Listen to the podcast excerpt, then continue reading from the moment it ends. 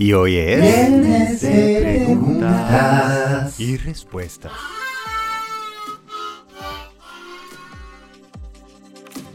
Es viernes para ti, para mí, para todos. Bienvenidos a Quiero mi Rush, a viernes de preguntas y respuestas. ¿Y cómo dejan esas preguntas? Facilísimo. En pablorush.com pueden dejar el mensaje de voz, pueden encontrar hasta mi teléfono, el WhatsApp, para que me escriban lo que les quede más cómodo. Es facilísimo. O también al mail pablo. Aquí tenemos esta fantástica pregunta de Paula. Hola Pauli, Eh, primero que nada agradecerte infinitamente por todo lo que haces. Creo que no te alcanzas a imaginar del impacto em, que tienen todas las cosas que haces en las personas que te seguimos. Entonces, mil y mil gracias. Em, en estos días estuve hablando con una persona eh, contándole pues que yo estaba trabajando en una compañía que duró unos meses y eh, no me sentía cómoda en esta compañía. Yo intentaba meter, soy una persona que intento meterle las ganas, la ficha todo lo que hago, así no, al comienzo no, no me sienta muy cómoda, pero hago el intento pues. Eh, y llevaba unos meses y no, no, no funcionaba, no fluía la cosa con las personas de la compañía, con lo que estaba haciendo, entonces decidí renunciar.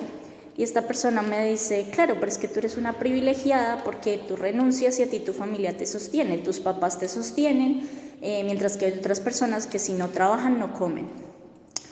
Y yo me quedé pensando eh, y yo decía, no, no es cierto, o sea, en el sentido de que esta persona estaba intentando decir o sugerir que si uno no sufre y si uno no pasa por las dificultades que otras personas están pasando, uno no entiende el dolor ajeno y uno no como que se vuelve apático y uno no sabe, uno no sabe qué es sufrir, uno no sabe qué es dificultades. Eh, entonces, mi pregunta para ti es, ¿tú qué opinas? ¿Tú qué opinas al respecto? Y, y de alguna forma, ¿qué le hubieras respondido a esta persona? Porque yo, la verdad, eh, no le quise responder.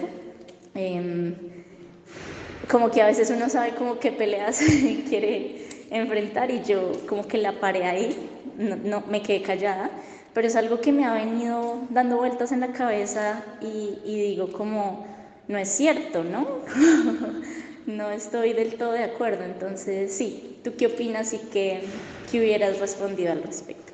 Un abrazo enorme eh, y muchas gracias. Paula, mil gracias y gracias por compartir la experiencia y lo que, lo que estás pasando. Seguramente pues no fue agradable, pero me encanta, primero, la compartes y segundo, que aún estando en desacuerdo con lo que alguien te está diciendo, permites que pueda estar ahí en tu cabeza pensando que puede haber eh, de razón o por qué te hace sentir incómoda. Eso me parece parte esencial del crecimiento. Entonces, si quieres, la dividimos en varias partes. La primera es, a veces en los últimos años se ha generalizado el tema de generación Z y millennials, en donde simplemente decimos es que no quieren trabajar. Y es muy fácil decirle a alguien que está renunciando por cualquier razón. Entonces, a veces etiquetan y generalizan de esa manera. Yo creo que estos cambios que están sucediendo son sanos porque desafortunadamente la forma en que se veía el trabajo antes era agradezca que tiene un trabajo y hágalo.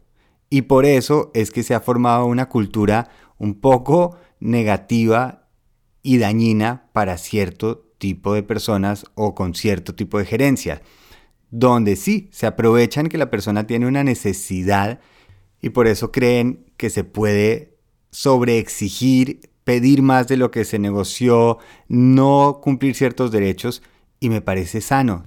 Antes la idea de éxito era tener un trabajo toda la vida y jubilarse y hoy en día tenemos opciones y esa precisamente es la ventaja de una economía, de una economía sana donde hay empleo, donde hay oferta, donde hay demanda y las personas pueden elegir de acuerdo a lo que necesiten, de la misma manera que tiene esa ventaja la empresa que contrata.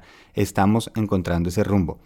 Luego el segundo punto es cuando nos generalizan y nos dicen que es que nos toca aprender, porque es que si no yo tengo más privilegio o más facilidad que otro. Y ese es un argumento que yo creo que a todos nos ha tocado en algún momento porque siempre vamos a estar mejor y peor que alguien más. Eso es una constante de la vida. Y a veces uno le decían cuando chiquito, pero coma que hay niños en África que no están comiendo. si uno tiene más de 40, esa era una frase típica de los papás. Y nos lo suelen decir muchas veces, cuando uno está diciendo un problema y alguien le dice, sí, pero mucho peor lo tiene no sé quién. Y es un poco difícil para la persona que lo recibe porque, claro, se siente uno, ¿cómo más quejarse si alguien lo tiene más difícil? pero a la vez pues también tenemos derecho a sentir. que haya alguien mejor o peor en una situación no significa que yo no tengo derecho a sentir algo. Y sí, yo también de chiquito veía amigos que están en una situación mucho más beneficiosa, que tenían digamos más ayudas que uno, así como también yo tenía amigos que estaban en una situación que en ese momento me parecía más difícil. ¿Es justo o no es justo? Yo no entro en esa discusión porque si no empezamos a tratar de darle esa ley a la vida alrededor. Lo que creo es cada uno está en su propia historia. Y es más importante en lo que uno quiere convertirse, la historia que uno quiere contar, más allá de los otros personajes que estén viviendo, porque eso yo no lo voy a poder controlar. Y si en esa historia que estoy escribiendo decido además contribuir y aportar de alguna manera, pues chapó, mejor aún cuando de esa empatía, de esa gratitud, de ese amor, decidimos hacer algo al respecto. Y esto me lleva al tercer punto que es las decisiones que tomamos. Y Pau al final lo dice muy bien, que es, va a escoger sus luchas, que es escoger los retos que nosotros queremos. Hay una diferencia gigantesca entre decidir, oiga, me llama la atención esa montaña y quiero ir a subirla, a que alguien me diga, no, no va a subir la montaña y lo que quiero es que nade en ese mar. Porque hay una cosa entre definir el reto que yo quiero y otra el que me impongan uno.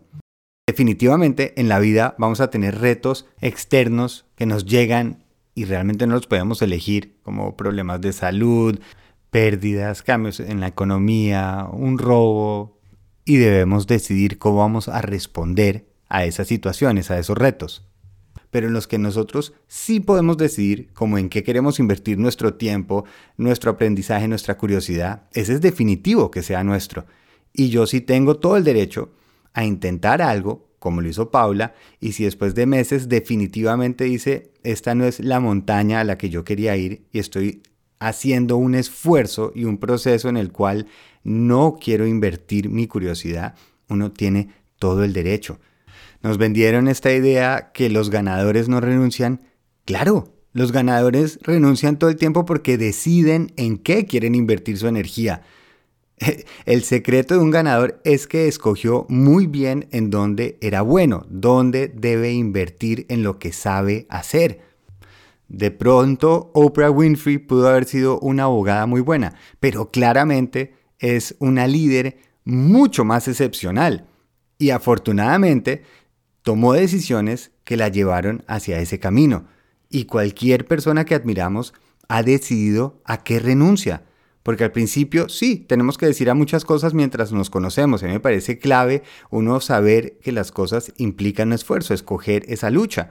Porque ese va a ser la recompensa. Al final lo que nos hace sentir bien es lo que logramos a pesar de resistencia, de cansancio, de no conocimiento. Y eso al final hace que nos dé seguridad, confianza. Pero si yo, mi ley es que tengo que hacer todo lo que los demás digan porque eso es no renunciar, no, yo no estoy de acuerdo.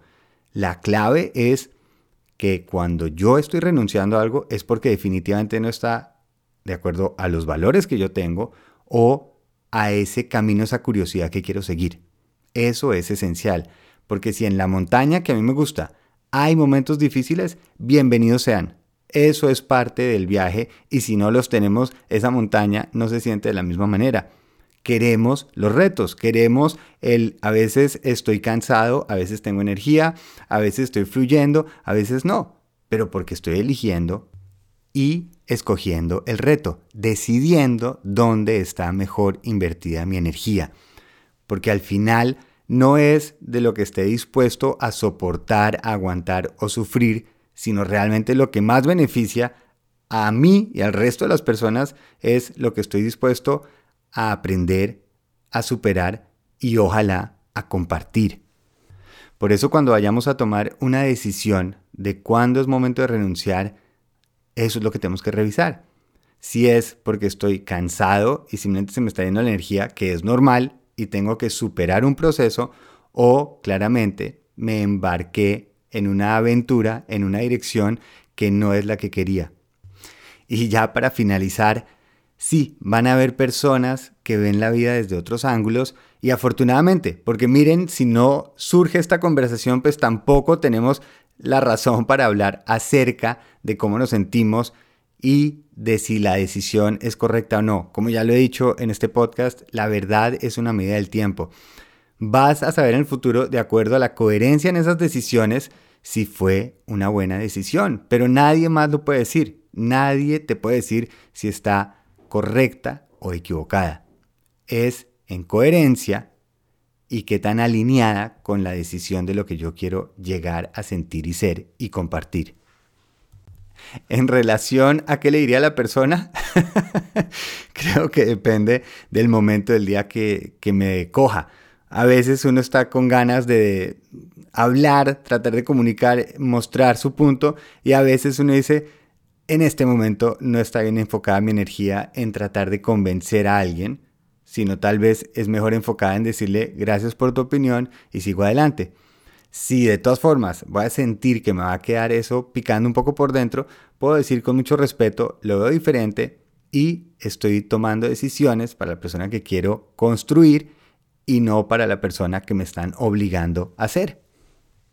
Pero esa es mi respuesta y la que me encantaría es oír la tuya, Paula. ¿Cuál sería esa que tú le dirías a esa persona? Si no las quieres compartir, sería fantástico. De nuevo, mil y mil gracias, Paula, por mostrarse vulnerable, mostrar una conversación que puede uno sentir, ¿será que estoy equivocado o no?